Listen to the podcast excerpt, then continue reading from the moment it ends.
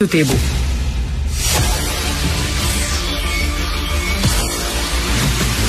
Jean-François Lisée. On va juste dire qu'on est d'accord. Thomas Mulcair. Je te donne 100% raison. La rencontre. C'est vraiment une gaffe majeure. Tu viens de changer de position. Ce qui est bon pour Pitou est bon pour Minou. La rencontre. Lisée. Mulcair. Alors, euh, Jean-François, journée importante hier à Ottawa là, euh, concernant euh, l'ingérence du régime chinois dans nos élections. Une journée importante parce qu'il certain nombre de gens qui ont comme fonction de savoir ces choses sont venus dire euh, qu'il fallait pas trop s'énerver avec ça. évidemment, l'ensemble de l'information qu'on a, euh, c'est à partir de, sources euh, d'agents secrets, du CRS, euh, qui eux-mêmes ont des sources, soit dans, certains cas, on parle d'écoute électronique, dans certains cas, on parle de sources humaines, c'est-à-dire, c'est pas dit comme ça, mais un exemple, c'est c'est le travail du SCRS d'avoir des informateurs chez nos adversaires. Ça veut dire qu'il peut y avoir euh, des gens qui travaillent dans des consulats chinois ou à l'ambassade de Chine qui euh, donnent des renseignements. évidemment, il n'est pas question de les amener devant un comité parlementaire parce qu'ils vont comme perdre leur job et que leur famille en Chine serait évidemment harcelée. Euh, alors, comme on n'a pas un accès à l'ensemble de cette information, ce sont des fuites. Euh, des gens qui ont accès à cette information ont dit, vous savez, euh, on ne dit pas que c'est faux ce qu'il y a dans le journal, là, mais ce n'est pas une vision complète de la situation. Et évidemment, les journalistes, tu sais, ce que c'est des journalistes, ça prend, ça prend toujours le bout le plus croustillant. Toujours, toujours. Bon, pour faire, pour mettre un titre. Alors, c'était évidemment des gens qui sont dans l'entourage du premier ministre, dont les hauts fonctionnaires au ministère des Affaires étrangères, la personne qui est euh, Madame Thomas, son, euh, son euh, conseiller en, affaires diplomatiques, et euh, le, gros de leur témoignage, c'était de dire, vous savez, ça existe, c'est important, pas assez important pour avoir changé le résultat de l'élection, non seulement l'ensemble de l'élection, ce qui était jamais en doute, mais même dans un seul, dans une seule circonscription, qui est plus difficile à avaler, mais évidemment, c'est compliqué à mesurer, mais eux, ils, semblaient savoir ça. Euh, donc, ça fait partie d'un effort. Euh, je ne veux pas douter de leur sincérité, mais certainement, si c'est le bureau du premier ministre qui avait écrit leur témoignage, c'est ça qui aurait dit. Mais, la bonne nouvelle, Tom, c'est que le comité parlementaire lui-même demande justement une enquête nationale. Euh, c'est bien sûr qu'ils n'ont pas le pouvoir de forcer le premier ministre à, à, à mettre sur pied cette enquête-là, mais quand même, le fait que le comité parlementaire demande cette enquête-là, c'est quand même un pas en avant, là. Oui, puis si ça se ramasse devant le Parlement, parce qu'il y a des techniques, ce qu'on appelle une motion de une journée d'opposition. Donc, il y a une manière que ce soit le Bloc, le NPD ou les conservateurs, d'amener ça pour un vote en Chambre. Donc ça, ça risque de se corser parce qu'on verra bien si Trudeau va le faire, euh, une enquête réelle. Parce que ce qu'on a vu hier, je trouve Jean-François extrêmement généreux dans sa description parce que pour avoir côtoyé la haute fonction publique pendant longtemps, je me décris un petit peu comme un sommelier de la bullshit euh, de la haute fonction publique. Et hier, c'était du grand cru classé. Écoutez, le, mec, le mec qui était là, le sous-ministre en titre, Hein, aux affaires globales, hein, mondiales, parce que Canada mène le monde. Alors, ce gars-là, c'était extraordinaire. Il était, je le voyais aller. Il n'avait pas mis ça dans son, ses remarques de départ, mais c'est venu, puis c'était planifié. Il a osé. Ça, ça prend du, du front tout le tour de la tête. C'est culotté. Il a osé faire la comparaison avec la fausse nouvelle, bien connue et bien documentée, des Américains sur les armes de destruction massive de Saddam Hussein. Il a dit, tu sais, tout le monde disait que c'était vrai, mais c'était pas vrai. Pas, un, pas tout le monde était d'accord avec l'analyse parce qu'il y a beaucoup de gens qui savaient que ça aussi, c'était de la pure foutaise fabriquée par les Américains pour justifier une, une, intervention qui allait de toute façon avoir lieu en, en Irak. Alors que ce type-là, arrive pour essayer, c'est la technique de la pieuvre, hein? On jette un petit peu d'encre dans l'eau, là. Il était ni plus ni moins en train de mettre en doute la crédibilité du SCRS. Normalement, il y a une tout petit peu de solidarité. Mais non, non. Ce type-là était en mission commandée. Il allait brouiller les pistes. Il allait mettre le, le doute dans l'esprit des gens. Mais c'était tout le contraire. Il avait vraiment, c'était trop évident qu'il était entre, là pour euh, lâcher les bottes, là, pour mm. essayer d'extirper euh, le, le, cabinet de Trudeau de son affaire. Et la bonne vieille expression, parfois, trop, c'est comme pas assez. Pardon. Est, tu regardes ça et tu dis, OK, ce gars-là, s'il croit ce qu'il dit, il devrait pas avoir ce job-là. Et si c'est comme ça qu'il fait ce job, il devrait pas avoir ce job-là. Et de toute façon, comment ça se fait qu'il a ce job-là? Parce que à ce niveau-là, tu es supposé d'avoir un peu de français. Voici son français. Ah, c'est une question importante. C'est pour ça que je vais répondre en anglais. Allô? Donc, ce type, ce type-là a réussi un test de français pour avoir la cote A, B, B, A. Tu sais, ils ont des trucs comme ça à Ottawa. Mm. Il y a quelques années. Et on veut savoir pourquoi il n'y a pas de français euh, aux affaires globales du Canada. Allô, monsieur le sous-ministre. Est-ce que selon toi, euh, Jean-François, il va en avoir une commission d'enquête, là, parce que même le comité parlementaire la, la demande, euh, est-ce qu'il va finalement euh, acquiescer? Ben, écoute, je ne sais pas si, euh, si euh, dans une journée d'opposition, la majorité euh, parlementaire qui est contrôlée par l'opposition peut forcer la tenue d'une commission. Ça, j'ai un doute là-dessus. Tom va nous éclairer, mais ce qui est sûr, c'est que le premier ministre ne veut pas. Ce qu'il peut faire, c'est agir sur un certain nombre d'autres d'autres avenues pour montrer qu'il est en action. Parce qu'on a vu le sondage, on en a parlé hier, qu'une majorité des Canadiens trouvent qu'il est beaucoup trop euh, mou sur cette question-là. Il peut pas garder cette impression-là. Qu'il pourrait modifier la loi électorale pour rendre ça plus strict. Il pourrait modifier les règles internes au Parti libéral pour que tu doives être citoyen canadien, qu'il y ait des vérifications qui soient faites. Il pourrait donner le mandat euh, à un groupe de travail de corriger les fausses informations dans les communautés au moment où elles arrivent. Tu sais, bon, il pourrait euh, déployer un arsenal, tu sais. Euh, mais, mais il semble le problème avec une commission d'enquête, c'est qu'elle va porter essentiellement sur le Parti libéral et sur l'aide que les Chinois ont offert au Parti libéral. Alors, tu sais, les libéraux, là, ils sont encore en choc post-traumatique de la commission Gomery sur les commandites. Oui. Oui, oui. Alors, euh, c'est la dernière chose qu'ils veulent faire. Oui, puis ils ont, ils ont vu que Charest s'est battu autant comme autant contre la création de la commission Charbonneau. Et quand, quand euh, Charest euh, pouvait, pouvait plus esquiver. Il était obligé de le tenir. On a vu tout le temps que ça a causé aux libéraux.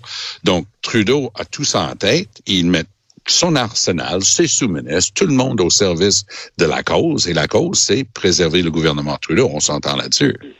Euh, écoute, Tom, ta chronique d'aujourd'hui fait la une du journal. Tu reviens sur cette étude sur les dangers de l'alcool et tu dis que finalement, c'est pas vraiment une étude scientifique, c'est plus un outil de propagande. Oui, et, et les experts, les vrais experts, euh, que ce soit aux États-Unis ou dans le reste du Canada ou ici au Québec, euh, professeur Junot, euh, Institut cardiologie, ainsi de suite, ils regardent ça et disent, mais le travail a été fait. Il y a des études au National Institutes of Health de, aux États-Unis, à Harvard, ils ont trié sur le volet. Ils sont allés faire de la cueillette de cerises. Ils sont allés chercher les quelques éléments qui pouvaient leur donner raison, oubliant les études valables qui prouvaient le contraire.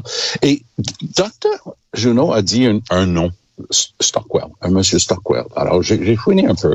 Et ce type-là a fait des de, de états de service dans le domaine, mais c'est quelqu'un qui lutte contre les effets de l'alcool. Donc, si tu abordes une recherche avec une vue de l'esprit, un parti pris disant il faut lutter contre l'alcool, c'est évident que par nature humaine, tu vas avoir tendance à aller chercher des trucs qui t'intéressent. Puis je t'ai déjà dit que si tu vas sur le site web de ce centre qui, qui a fait cette, cette, ce rapport, parce que c'est même pas une étude, c'est un rapport, on trouve qu'il y a plusieurs personnes qui s'auto-décrivent comme étant des courtiers en savoir. Oh, pas là, et quel beau titre! oui.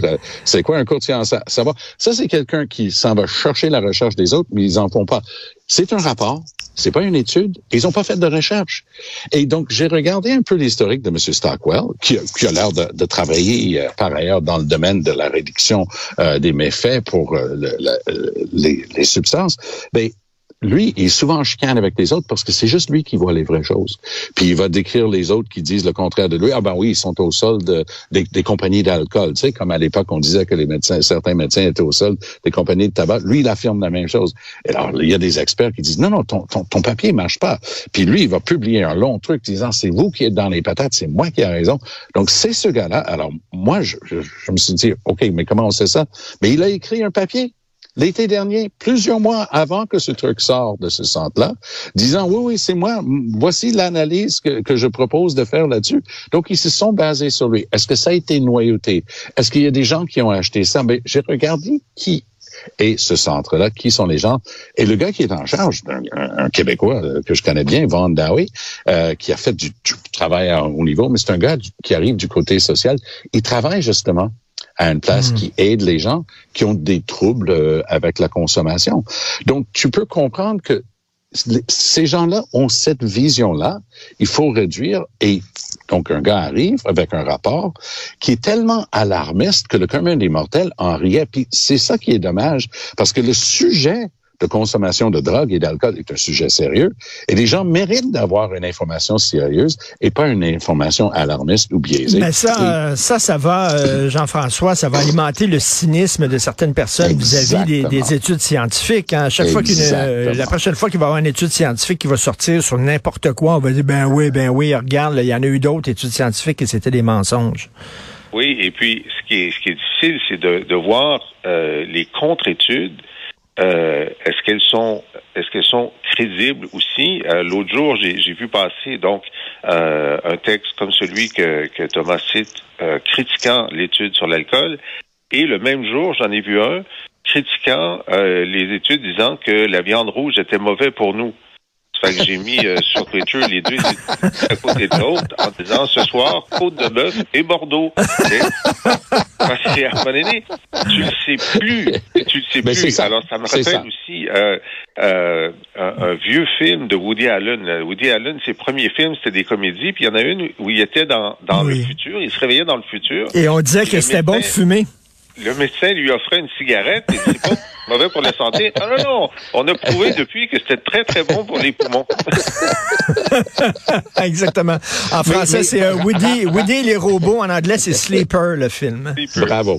Ouais. Ouais, tu connais tes films. Mais restons avec cette idée-là pour un instant, euh, Richard, parce que je pense que c'est ça le, le plus important. Rappelons toute la merde qu'on a vécue pendant la pandémie. Oui. Tous et chacun étaient experts. Parce que, et je, je, le mets entre guillemets dans les airs, j'ai fait mes recherches. Ben oui, mais toi, tu penses telle affaire, donc tu es allé en ligne pour lire ce qu'écrivent des gens qui pensent comme toi. Et c'est ça qui s'est passé ici. Tu sais, le gars, il, il, voit les méfaits de l'alcool, il, il, dit, il faut qu'en consommer moins. Moi, je vais aller chercher des petits bouts dans certaines études, mais je vais omettre toutes les vraies grandes études valables qui prouvent que non, non, une certaine quantité d'alcool, non seulement c'est pas nocif, mais ça peut même avoir des bienfaits. Et, et c'est là où on est rendu dans ce débat. Ben oui, puis pour La même chaque... chose, euh, cette semaine, dans le New York Times, euh, il faisait état d'une étude du groupe Cochrane qui montrait que ben, finalement, le masque, ça n'avait servi absolument à rien. C'est vrai, c'est vrai. Je, ça, je l'avais pas. J'ai dit, ah bon, ben, c'est ça. Donc, euh, Arruda avait raison au début quand il voulait pas qu'on mette le masque. Puis cette étude-là disait que même le, le, le, le masque là, NC 95, euh, ça servait à rien contre la COVID. Ça sert à oh, wow. Mais écoute, j'attends moi, j'attends l'étude scientifique qui va nous dire, ben finalement, on s'est trompé, la Terre est bel et bien plate. Ben, sauf que le, le, lendemain, The Guardian avait une critique très sévère de cette euh, étude-là. C'est toujours des méta-études en disant, ben, ils ont pris les quelques études qui montraient que c'était efficace contre la COVID et ils ont additionné toutes les autres études qui n'étaient pas sur la COVID pour arriver à un résultat qui n'est pas justifié. Là, je dis, oui, mais combien d'heures par jour on est censé passer à lire les études et les contre-études ben oui. avant d'avoir une, une, opinion ben, euh, mais, éclairée? Mais ça revient à la question. Comment est-ce que le commun des mortels, même quelqu'un de bien informé, comment est-ce qu'il se posait de savoir? Et, et, et c'est ça qui est tellement fâchant là-dedans. Ben oui. C'est-à-dire, on vit à une époque post-vérité. Mmh, Chaque, mmh, mmh. Il y a une bonne vieille expression, chacun sa vérité, mais on est rendu là. Tu écris quelque chose, trois autres personnes sont d'accord Ben avec oui, toi, et- et, et, tout d'un coup, il y a, il y a 3600 personnes à travers la planète qui, qui sont en train de répéter ce que vous Et, avez et pour chaque étude aussi qui affirme quelque chose, tu vas trouver d'autres études qui affirment le contraire. Puis là, tu dis oui, mais qui a financé ces études-là? Ben oui, Puis il faut faire ben oui. une recherche, puis aller à Ben la source. Puis à un moment donné, là, on est mêlé devant ces contradictions-là. Donc, Euh, à ce moment-là, il nous reste qu'à dire bon vendredi. et, le, le tour. Et en terminant, Jean-François, euh, la tournée européenne de, Paul Saint-Pierre Plamondon, euh, écoute, je suis peut-être complètement dans le champ, mais il me semble que c'est les Québécois qu'il faut convaincre des bienfaits de la souveraineté, parce que, écoute, corrige-moi si je me trompe, mais s'il y a un référendum, c'est pas les Écossais qui vont voter ou les Français, ce sont les gens d'ici. Alors, est-ce que ça sert à quelque chose, cette tournée-là, C'est Jean-François? tellement à courte vue. Toi, tu penses juste au référendum. Et nous autres, les, les indépendantistes, on pense au lendemain du référendum. Parce que le problème qu'on a, c'est que le Canada, ça se peut qu'ils reconnaissent pas qu'on a dit oui. On se dit oui, là, puis ils reconnaissent pas, puis on le sait parce que Jean Chrétien nous l'a dit la dernière fois, ça avait été 54% pour le oui. J'aurais dit, j'accepte pas que c'est un oui. Ben, Là, la Cour suprême nous a dit, ben là, s'il fallait que le, le gouvernement canadien ne veuille pas négocier de bonne foi, après une réponse claire à une question claire, ben, vous devriez vous tourner vers la, communauté internationale pour qu'elle vous reconnaisse. Mais ça, t'appelles pas ça le lendemain, là. T'es appelles pas le lendemain. Il faut, comme Jacques Parizeau avait fait, plusieurs années à l'avance, tu fais ton réseau, t'expliques tes affaires, etc. Puis c'est ça qui fait PSPP. C'est sa, première visite. Il, il était une star euh, dans tous les journaux écossais. là. Christian Rioux en parle ce matin dans le Devoir parce que il a réussi à, à faire reculer le serment. Puis les Écossais n'arrivent pas à faire ce que PSPP a fait. Il a donné une conférence à Oxford. Il, est allé voir les Catalans. Euh, tous les partis centristes euh, en France euh, lui ont ouvert la porte. Euh, il, il donne des entrevues, euh, etc. Il fait la job du gars qui est pas là juste pour la prochaine élection. Il est là pour faire l'indépendance et ensuite poser des conditions de sa réussite. Alors, Tom. J'aime j'aime bien ce que Jean-François vient de dire, de rappeler ce que disait la Cour suprême, parce que ça, c'est Chrétien qui avait dit à 54% mais Trudeau, rappelons-le, à l'Université de Montréal, lors de, on peut appeler ça une conférence, il a opiné que c'était plutôt aux alentours de, de deux tiers, 64 il, il refusait de donner un chiffre. D'ailleurs, je l'ai talonné là-dessus pendant la campagne. Si on lit bien le jugement de la Cour suprême, elle dit deux choses. Il dit il faut que ce soit une clarté qualitative, les règles du jeu, et quantitative. Ils disent, il y a une phrase là-dedans sur laquelle Stéphane Dion s'accrochait toujours. Il dit, quantitative, c'est bien plus, le- une réponse claire, c'est bien plus qu'une simple majorité. Dion faisait dire à cette phrase-là que ça prenait plus que 50% Tout ce que cette phrase-là dit, c'est que la quantitative, c'est 50% Mais il faut regarder le qualitatif. Est-ce qu'il y a eu de la triche? Est-ce qu'il y a eu un- un- des règles du jeu égales à tout le monde qui ont été respectées? Ça, c'est le qualitatif. Mais les gens du Parti libéral, surtout, c'est eux qui s'accrochent là-dessus, disent toujours, ah non, c'est bien plus que 50% Alors, ce n'est pas le cas. Alors, euh, donc, il est en tournée. On va en parler justement dans quelques secondes avec Christian Rioux. Merci beaucoup. Bon vendredi bon week-end à vous deux. Bye bye. Merci. Si vous voulez lire les commentaires de Jean-François Lisée sur l'actualité et vous abonner, entre autres, à son excellent balado où il revient euh, sur les grandes dates de l'histoire euh, du Québec, allez sur la boîte